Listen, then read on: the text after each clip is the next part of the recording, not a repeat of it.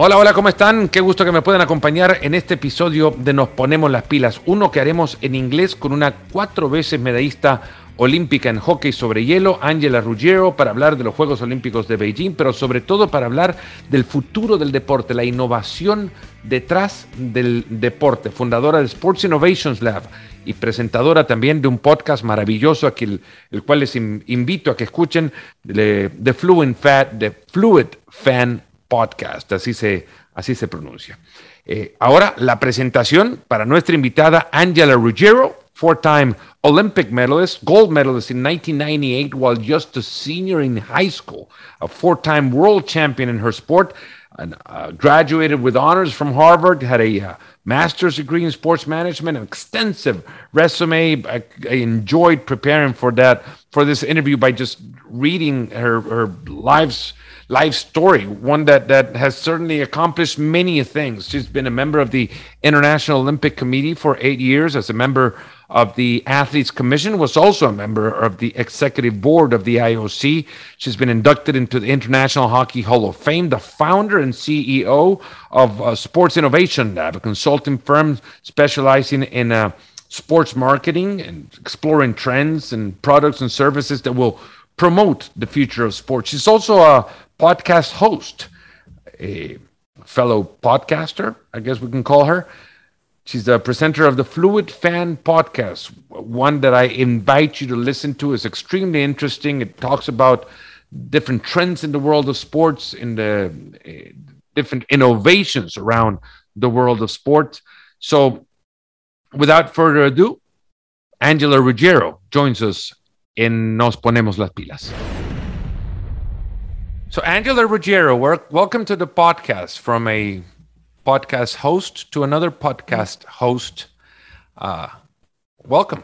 I'm so Thank glad you. to have you here, and and I truly enjoyed prepping for for this conversation. But I mostly just got to say, starting off the bat, congratulate you for such a wonderful curriculum and, and life story. It's I've mentioned it before we started off with with this chat. It's amazing what you have already accomplished that uh not, not even halfway through.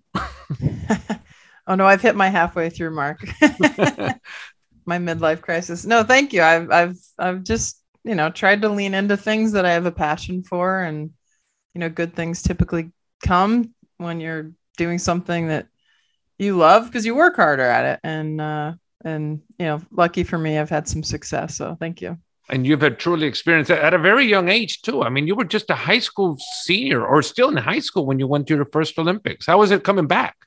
Oh, I mean, how was it coming back to high school after what you lived through? Yeah, it was. It was. It was actually, I, I say, the best uh, high school senior year you could possibly have because I, I took my. I remember taking my SATs on the road. I got into Harvard, and you know, on the road, I won an Olympic gold medal then I came back and I only had um, one uh, term left at Choate Rosemary Hall, my prep school. And uh, I had to take two English classes and two art classes, basically, were the requirements. So, like, curriculum wasn't as hard. we won a track and field championship. I was the captain of that team. I'm like, does it? It's all downhill from here. um, what, did, my, what, did you, what did you do in track? So I did shot put, javelin, and discus. There you go. yes, we were the New England champs. Well. Still got the shot put record. Let's go.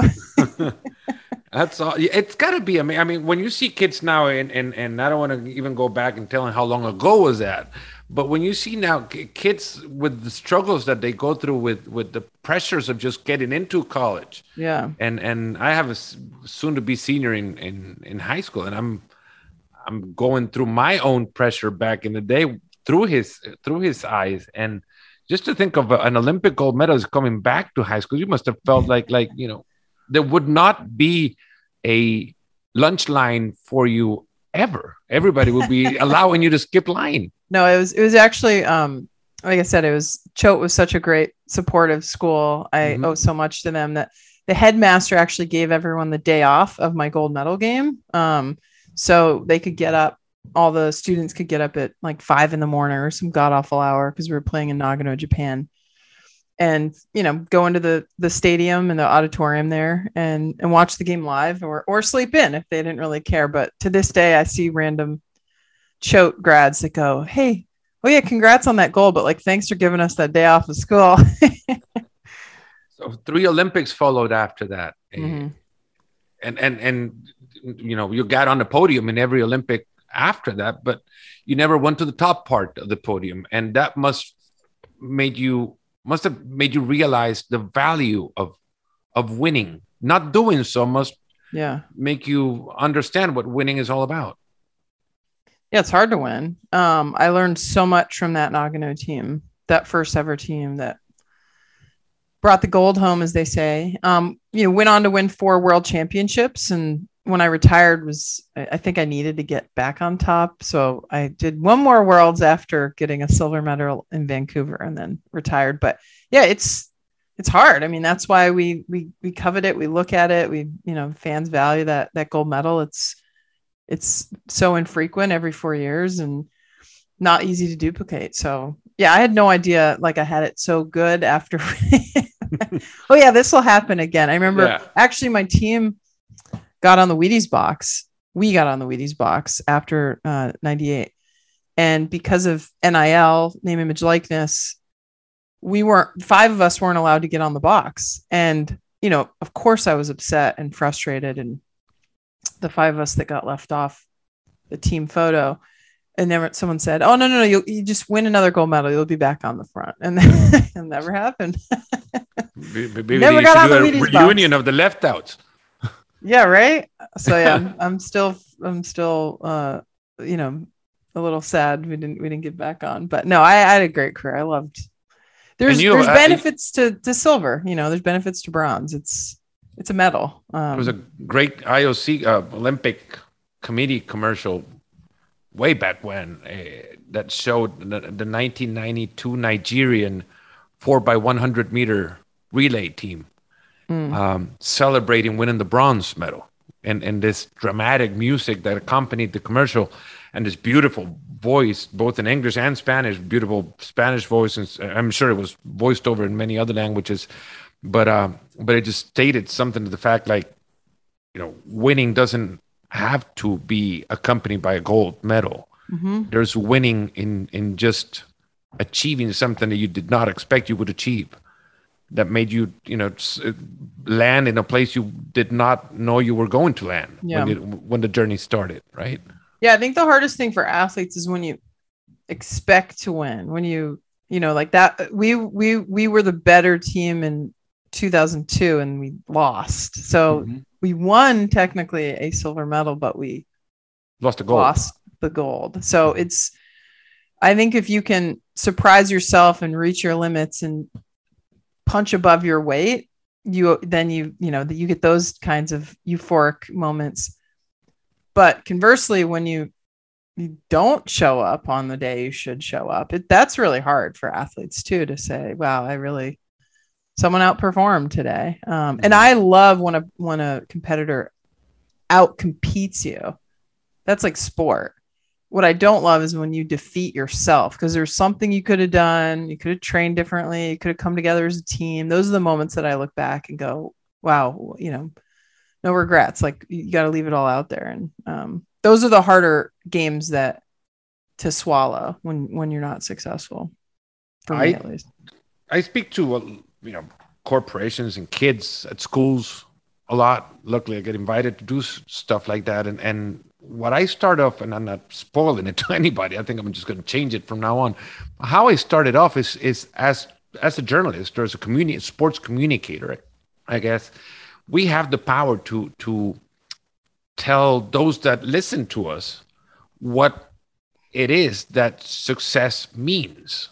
You know, it, are you successful because you win a gold medal or are you successful because you win a championship or are you successful because as as uh, john wooden said it back in the day at ucla 11 consecutive ncaa championships did he consider himself a success he said well he only did so until he realized that he had changed who he was f- for the better Mhm. that he had given it all Mhm. to change his position at a given time.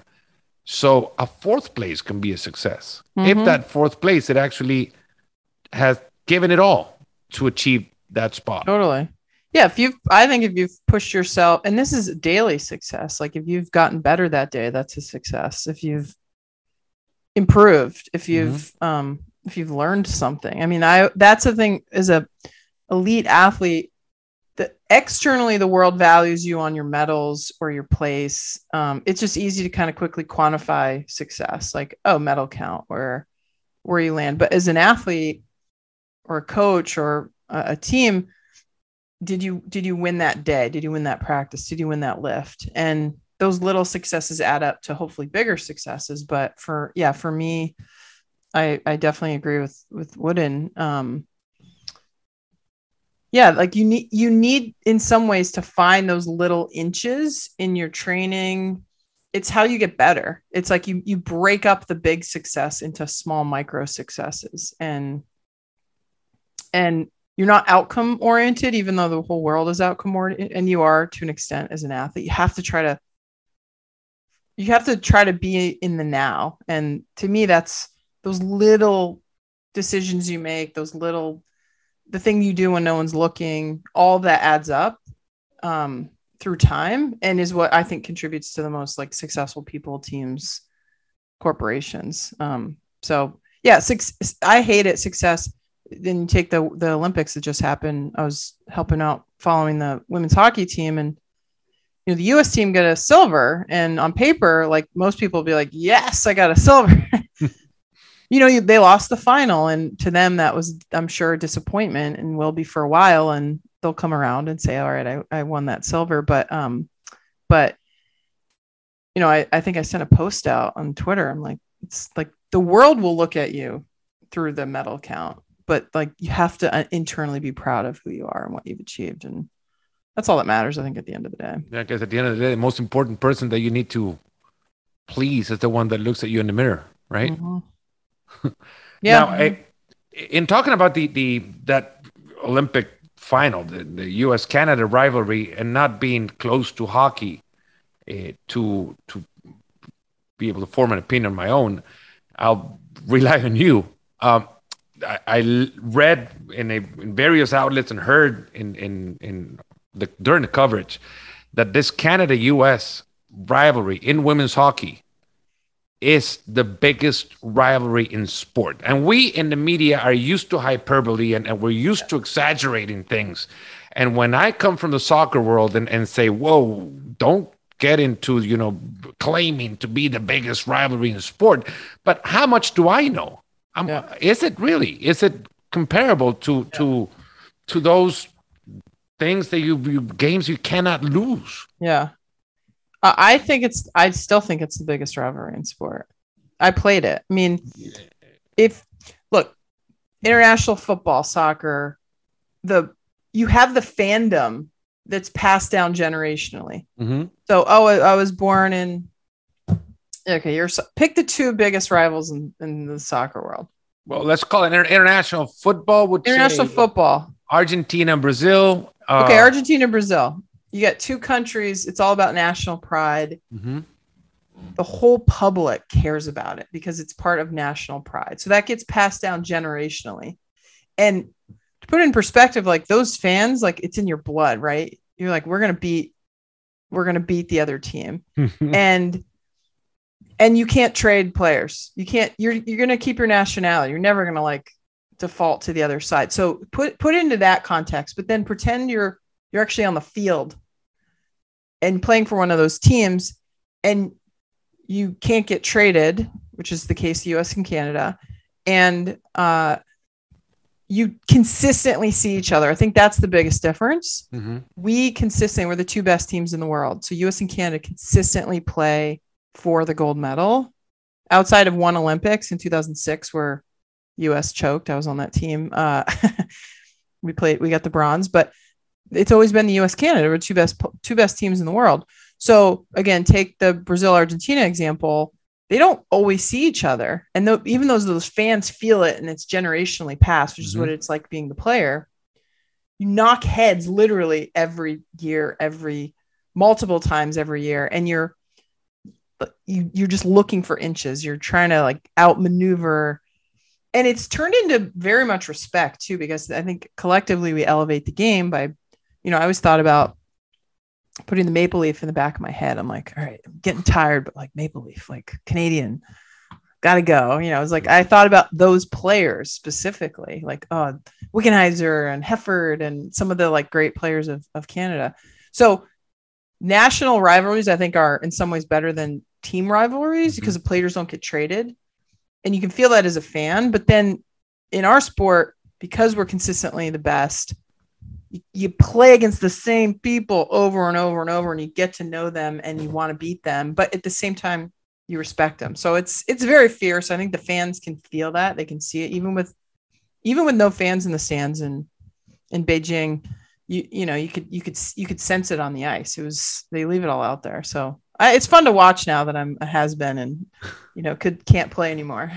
Were you able to sit down watching that final? Well, the tricky thing was I had this was the first time I was behind or in front of the camera. I was uh, a commentator helped mm-hmm. helped out with some of the analysis and they you know you're you're a professional. I'm I'm learning. Don't use the word we because I kept wanting to refer to like the US Americans as we like it's yeah. the Americans so I did I had to be very objective um and really analyze the hockey but yeah of course inside of me I want to I want to cheer and I want them to win and be successful. Um, but it was great hockey. I mean, all across the board, it was it was just so fun to watch. Sure, listeners of the podcast can can sense the fire in your words. I can see the fire in your eyes because I'm looking at you, and I can understand well, what it means. well, I, and I, you know, I played 16 years on this national program. So what was your record against Canada? Did you I keep don't know, Actually, I should pull that up. Um, we had four. I mean, I know we had one Olympic gold and four world golds when I was there. Mm-hmm and they uh we didn't have worlds every year like we do now which is good um but you know i i you get to know these players just so well and their little nuances on the ice and you know the stories behind what you see on t on, on oh yeah well, and the funny thing and i was roommates with a couple of them at harvard i played i played with some canadians um i ended up playing up in montreal for a little bit met mm-hmm. some of the players there so there's there's like the rivalry, but there's also the friendship and respect off the ice, which um, which is a, a, another nuance to this whole thing. Like we realize, I think the the players now, especially, have banded together to fight for more gender equality in in in hockey, mm-hmm. and they're you know the fiercest rivalries you can think of coming together under this umbrella of like let's push the sport collectively. And that's that's beautiful to me. I always say it's like there's more in common than there is, you know, US versus Canada, yeah. which absolutely like I want to go, I want to fight, I want to win. And it's just like the most intensity you can think of.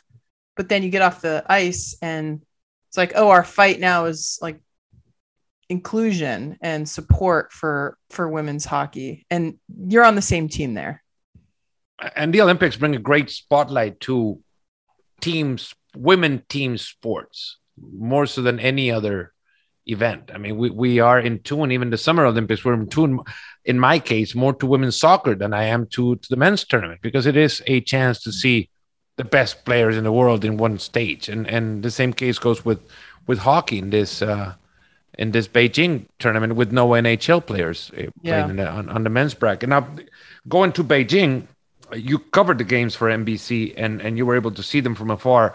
You have seen the Olympic movement both inside and out. Uh, I guess more from the inside than the outside. I guess there's never an outside once you've been on the inside. Let me correct myself. So you are part of the Olympic family and part of the Olympic movement. What do you what do you think Beijing has left as a legacy to the to the Olympic movement with the games that we just witnessed? Yeah, I mean, um, well, just I think a lot of sports properties that have been able to successfully host an event during COVID, like mind blown. I the complexities of pulling off something of that scale and magnitude, and and the Olympics did it, you know, this summer in Tokyo, much bigger scale than Beijing, but still, I think one a legacy of just successfully operating an event during COVID, like is is I think a legacy for all sports properties. Mm-hmm.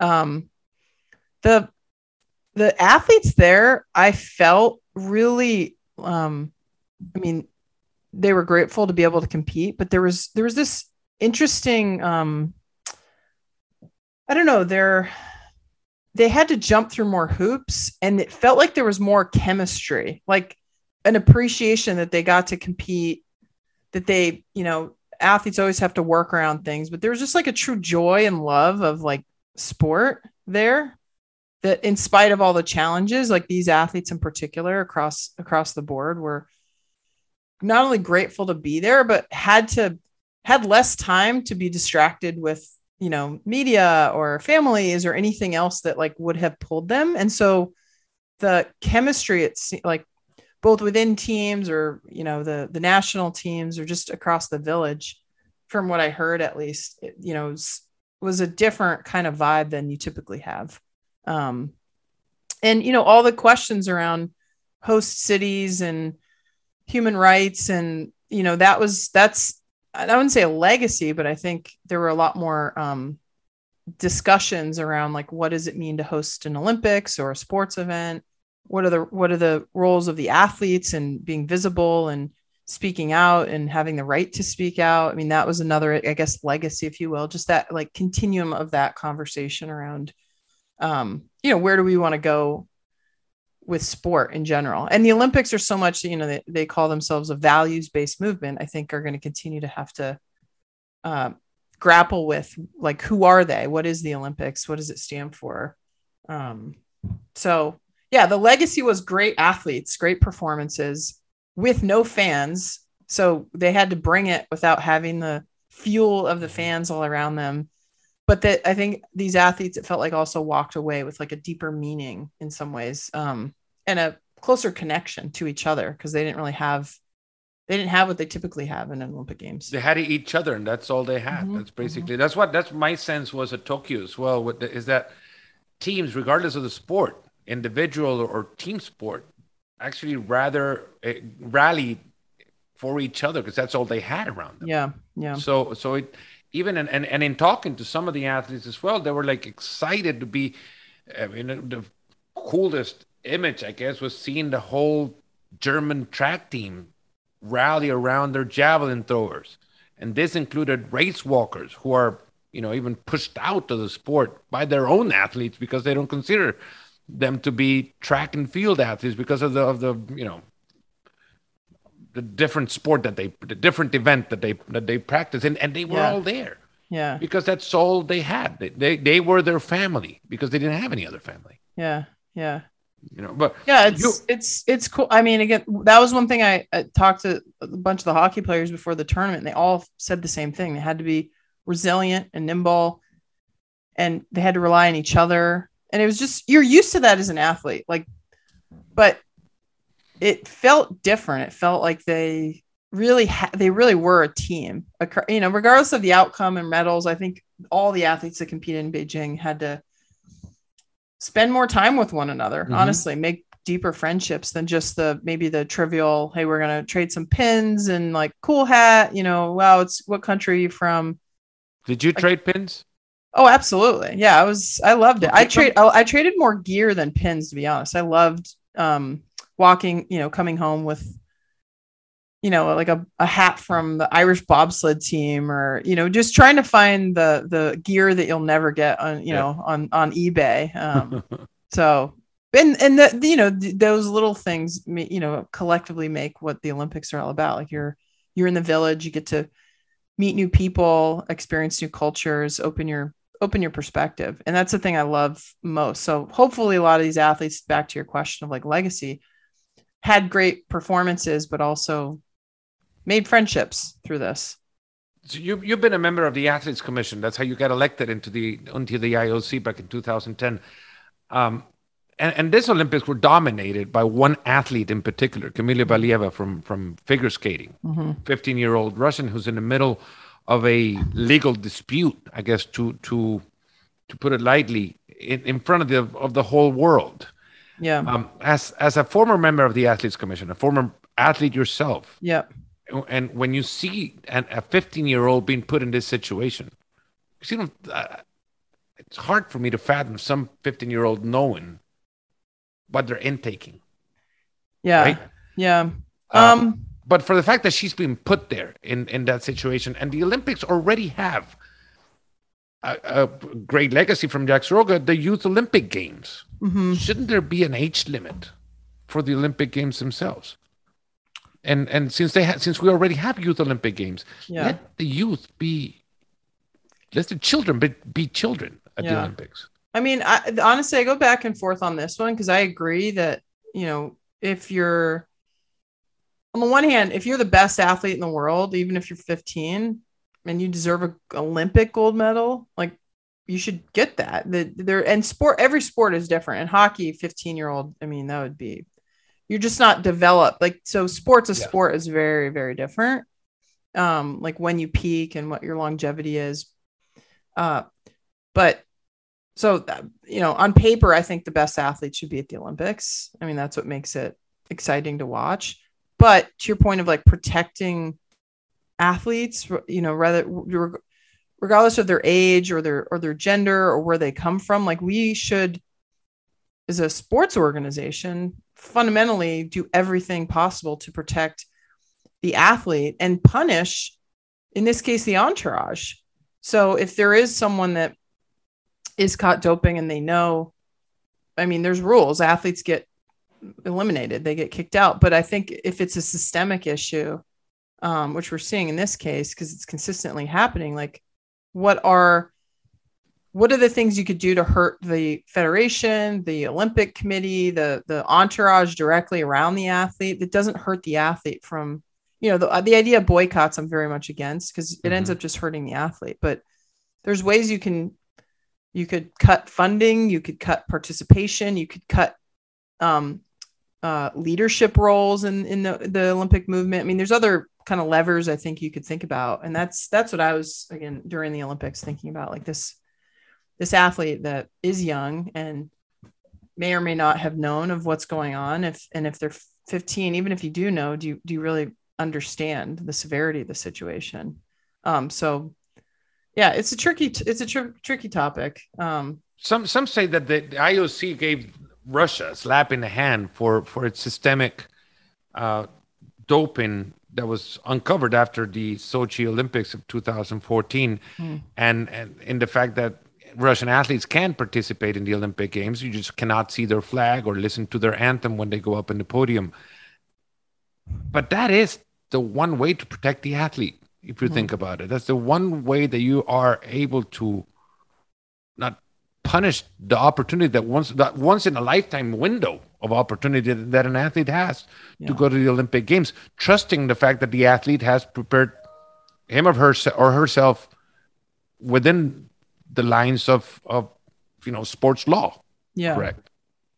yeah there's again uh, uh you know when i was with the ioc and and rep- representing athletes there um the approach that we wanted was well ensure that the athletes that are in those high targeted countries russia in this case have to jump through many many many more hurdles than a regular athlete that maybe comes from a less risky country or sport um so you know, there's no, I don't think there's a one size fits all approach to doping. Um, I would love to see more targeted regulation around those sports like weightlifting that you know consistently have doping problems or countries that consistently have doping problems and make those athletes essentially go through more hoops Yeah. so that when they do so that they are allowed to compete but they just have to go through more hurdles to get there and that if they get there everyone can assume then they're they're actually clean Mhm. and if they then show i don't know you're if you are then you know ne- negative or positive on a test what are the repercussions again not just pun- punishing the athlete but the entourage the ent- your entourage is the key to all of this that, that you can you're an athlete you're alone you're looking to your coach people around you that can help you get better. Um, and they should know what's going on even if if if they're not directly tied to it that they should be supporting. So Mhm. again I, I i place a lot of emphasis on the make the athlete go through the hoops and they will believe me if, they, if that's what it takes to be able to compete and make those around them feel comfortable. But think about the system and those around that athlete and what can you do to target them versus just the athlete alone We'll move on now, Angela, to, to something that you know a lot innovation in sports. You're the founder and CEO of Sports Innovation Lab. Mm-hmm. And uh, I'm a big listener of your podcast, uh, the Fluid Fan podcast, which became a, a, companion, I guess, in this uh, days of uncertainty when we're all in our industry trying to find out where we were, where we where we were headed if we were able to know where we were headed, it gave us a time to think and reflect on what and who do we need to listen to in order to understand what we need in, as communicators to provide to those on the other on the other side of, of, yeah. of the TV screen or whatever screen it is that yeah. uh, people are consuming sports in now. How did this idea come about? How did you come up with Sports Innovation Lab? Um, honestly, I was sitting on a lot of boards, uh, the IOC, the US OPC, the um, the U.S. Olympic Paralympic Committee, the Olympic Channel. I, I was participating, supporting, um, advising. I was the chief strategy officer of the LA Olympic bid. We brought the game successfully back to LA, and a lot of the work was strategy. Hey, where, where's the puck headed in sport? What should we be investing in? Where should we be spending our time as a governing body, as an organizing committee? Um, and and I kept thinking, well, wouldn't it be wouldn't it be nice if there was a group out there that could just tell us what to do? like we could focus on sport and the things we're good at and you know, could there be a research company that exists that is subject matter experts in technology, in innovation, in fan intelligence? And so the idea really came out of my own personal experience. Um, and then when I met my co-founder Josh Walker, who who did this outside of sports uh, for a company called Forrester. It's like, huh, well, there's a methodology that already exists. Forrester Gartner, other industries have this resource at their fingertips. What if we customize that and applied it to the sports industry? So, um, yeah, I mean, I think some of the best ideas come out of just like need. Um, I, I needed a sports innovation lab sitting on all these leadership roles, and so started the company. Yeah, a little, little over five years ago. And and what would you say it's your biggest case study or or success? Uh, yeah, history? we've had we've had. I mean, we've worked with brands, um, the Google, Intel, uh, Cisco's, the technology mm-hmm. vendors, mm-hmm. the the the the Nikes, the Visas, the Mastercards of the world. We've worked with the brands, the media partners, and the properties, um, FIFA, uh, NFL, NHL, um, across the board. So have worked our goal is to sit in the middle of market bring the best fan intelligence to help with strategy across you know brands media. How wrong were, were brands before you started diving into understanding the, the behavior of, of fans? Yeah. How far away were brands from actually knowing the the the fan itself? Well i think this industry as a whole has just relied on traditional metrics, a traditional model, and it's been very successful. That's the that's part of the um, dilemma is valuations go up. The industry on paper looks very healthy. Um, and yet at the same time, you can kind of feel, especially pre-COVID, there's these cracks like, huh, my kid's watching, isn't watching a game. They're like tuning in on their phone or huh, isn't that interesting? Esports, like what's going on over there? There, there, people can see behavioral shifts, especially we call it the fluid fan. They see it typically in their younger, um, the younger generation, but we're all using our phones now with the digital transformation of society in the last 10 or 15 years. Every industry has been affected, but it hasn't quite caught up to sports because um, again, valuations keep going up, rights fees going up. So on paper, we still look relatively healthy. Oh, we have live content. Of course, live content is going to be worth something, which is true.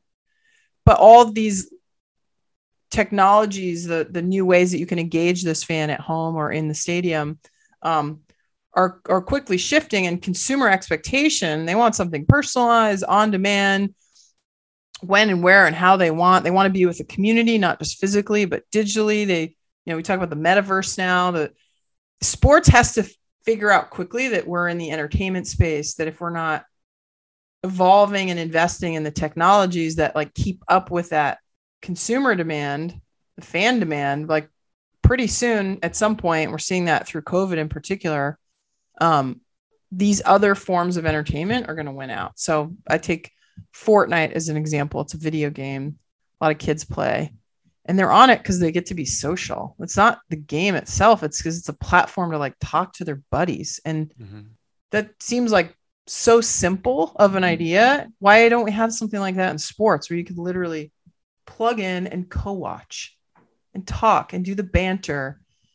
It doesn't exist. So there are companies like Twitch, you can do chat functions and interact with content now. And we're starting to see various investments in this space, but like that game took off because of the technology platform it sat on, not because the game itself is super interesting and the skins and you know, there's a whole discussion there. So I guess my point is the younger generation, the fluid fan, as we call them, this this digitally savvy consumer wants more, wants better, and they're okay for now. But like the undercurrent to this industry, in my opinion, is we're still gonna be okay. You know, I'm not like sky's falling, but we're gonna lose market share and people are gonna stop watching sports. And my big worry is if they're not entertained, they're not watching, they're not signing their kids up to play. They're not like in the sports ecosystem to not just be fans, but be, you know, but but be a part of like what sports is all about. It's not just the game, it's this inspiration you get. It's the motivation you get. It's seeing human performance at its finest. It's it's just being simply in a community. Um, sports is a community. So there's all these benefits of sports that is part of the reason I started this company. Like keep sports relevant at the end of the day, and technology is the means to do that. So I, am jumping up in my questionnaire because I, I really wanted to go back to some of the questions that I had written down. But since you're talking about the metaverse and and and the idea of of you know the question finally being answered it seems by this technology that allows stadiums to come to fans mm-hmm. when a century ago sports clubs had to provide the means for fans to go to the stadium which was in a, in in large part before the advent of television a huge part of their revenue right yep. ticket yep. sales now you can bring the stadium to the fan wherever the fan is. Yeah. And that stadium seems to have an infinite capacity. Yep. Are we going to see that the realization, or I guess a conclusion of the concept of the metaverse sooner in sports than in any other industry? Uh, I don't think so, to be honest. oh. Why to go to burst my bubble? I'm sorry. I, I again back to the. I think we're fast followers. I think this. I'm. I love this industry, but I think the metaverse might be more successful in, you know, in esports, in commerce, in, you know, who's going to put it? There's a lot of money and investment to build the metaverse out. So, yeah. But the use case, I think, absolutely applies to sports. And some of the big players out there, like ESPN and, and Disney, they get it. So absolutely it will come. I think it's just a matter of like where are we going to see it first? That's that was your question. I don't know if sports will be the first, but I think it could do it the best because it is about yeah, bringing the game home. Well, Manchester being, City is doing it, or at least thinking and, about it. Yeah, and being with others, and yeah, you're you got your avatar, and you're in there, and you're you're spending money, and you're interacting, and it's all again in this digital world, which is like mind blowing. But like, yeah, you can democratize access and give people those experiences they can't have maybe they can't afford it or they they physically can't be there or there's just a capacity issue but there's all these yes. So i'm excited for the metaverse in the sports industry. I just don't know if it'll be the first but i think it could be the best. Just my i'm i don't know the timing of it. I think it's it's a far far far away in the in the future we think of innovation as a I, I think of it myself eh, just within the technology world right innovation i'm i'm thinking about what the new next iphone is going to mm-hmm. come with you know i think of innovation i think of of how i'm going to experience it uh, uh, or digitally experience a game i guess or or how in tune am I going to be with di- digital technology that's available when I go to a game or a broadcast a game or I watch a game on TV. But Paris 2024 came out with with a, a very, I guess, human way of being innovative. They're just putting the opening ceremony out there on the Seine. You know, they're just going to float everybody through for hundreds of thousands of people to see it. That's innovation. Also, Totally. with, with you know little technology being used for except for what they're going to use around around the river to show everybody around. Mm-hmm. Who who else is using innovation without technology? The best. Well, I think that's just innovation doesn't have to mean tech. I think tech is a means. But to your point, changing the format of a sport, you know, basketball three on three is innovative. It's a, now an Olympic sport. Mhm. Um, you're a Spanish speaking host. Now you're speaking in English. Like bilingual is a strategy and innovation. Like just open the market up by letting more people understand and get access to content. That's innovative. Your point of opening ceremonies, like doesn't have to be in a stadium. It's it, the marathon, you know, operates on a 26 mile loop. Like that's cool. I loved when I heard that. So I'm all I love your point of innovation doesn't have to be tech.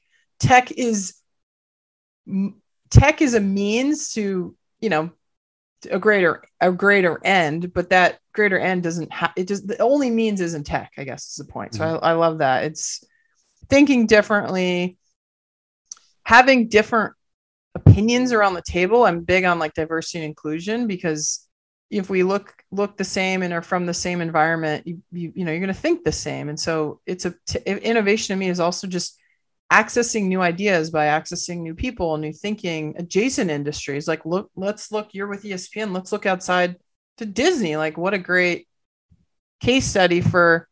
I always use the example of like line control. Like I'm spend an hour, sorry, in a line at Disney, but it was fun. Like, why can't it be fun to spend doctors, 15 right? minutes in a line at a soccer venue or a hockey venue? Like, you can make you can these little tweaks doesn't it doesn't mean you have to just invest in tech, but tech is obviously a big way to get the distribution, um, to bring the action to where you are. But um, um, yeah, I- I get this. Yeah, I'm on the, the Fluid Fan podcast. I ask people what does innovation mean to them. There's a million different answers, but yours is a really good one. It's not. I'll have just- I'll have people people tune into your podcast and listen to the tail end of it. Listen to the whole thing and every guest that's that's out there. But the tail end of the podcast is one of the most uh, attractive finishes to a podcast that I've heard. And and Angela asked four questions because that's the number that she wore on the back of her jersey, back or front of her jersey, back and front probably of her of her hockey jersey. Um, and one of them is is who does it better out there, who's doing it, or who's doing it Mhm. better out there. And and to that question, or to to that, or in that line of questions, I guess, um, there there is something with the NBA that that seems to have transcended the sport. Mhm. The NBA is an event. It's a spectacle. I have friends that have come from Europe and, and many other parts of Latin America that that you know go to Miami and they visit whatever Miami has to offer and an NBA game. They go to New York and they visit whatever New York has to offer and an NBA game. So and but they don't care who plays. Yep. They go to the NBA game because it's an Experience. event. Mhm. It's something to be a part of. Mhm. It's got it's kind of like an it factor, right? Who else has that? Yeah. Yeah. I mean, I think you can approach sports in terms of the game, the performance, the athletes, the skill. You can approach sports through that lens of entertainment and the event and the cultural, you know, the the experience itself. And you you feel like even if the game was horrible and you don't know any of the athletes, Mhm. um, you felt like you got your money's worth. And uh, you could all I also now approach sports through the lens of like what's the impact that it can have. Because I think sports is a platform for change and are these athletes um, or teams or leagues changing our cultural fabric, our social fabric by speaking out about Black Lives Matter or gender equality or sustainability and being more green. I mean, there's just like more than meets the eye, I think, with sports. Um, so yeah, I think the the a lot of people come and like the Vegas Golden Knights is an example. Like they have a killer show in Vegas. If you haven't seen like the pomp and circumstance of Vegas and then you put it into a sports venue, boom, it's it's fun to be there. People are there just for the the like okay, yeah, the game start. I'm there. I got to get there early because I want to see this pregame show that they have. It's and then like you consume. And, yeah, and people you, you, you become a consumer because Yeah. you're earlier this, in the stand. and that's that is again where sports innovation lab we keep pushing the industry to think of themselves as an entertainment product as a media platform um, not a sport it's not an event space business anymore it's a spectacle it's a platform How can soccer improve on that? Eh, Is, is soccer, are we, I'm going to include myself, are we so arrogant because we call it the beautiful game and is, and is the world's most popular sport that we think it doesn't have to be changed? I think there is not arrogance, but um, complacency that it is the biggest sport. Um, most people play, most people watch.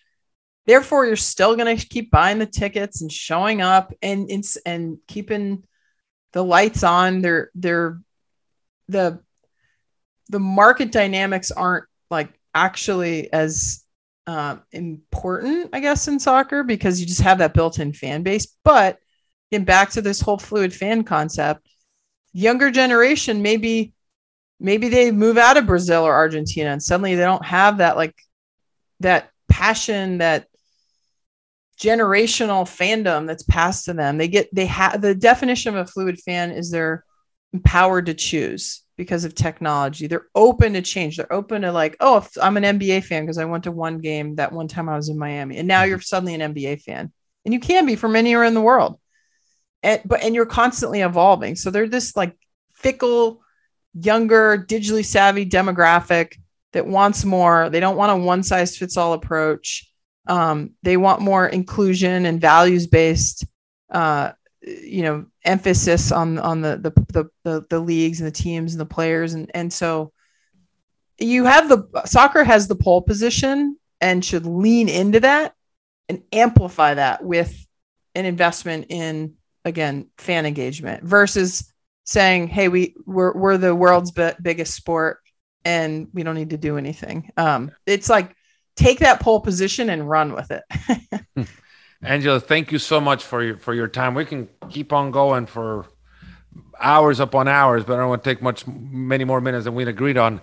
I, I really appreciate your time, and I really enjoyed the conversation. I hope our fans uh, listen on the other side also also had the same experience. And again, you can listen to Angela Ruggiero's in her podcast, the Fluid Fan podcast. You can search it wherever podcasts are found. Actually, when you where you found this podcast, you can actually just search for Angela's and and and have a joy with uh, the many guests that she's had on talking about how sports can innovate into into the future. Thanks again. Thank you so much. thanks fernando have a great day You too.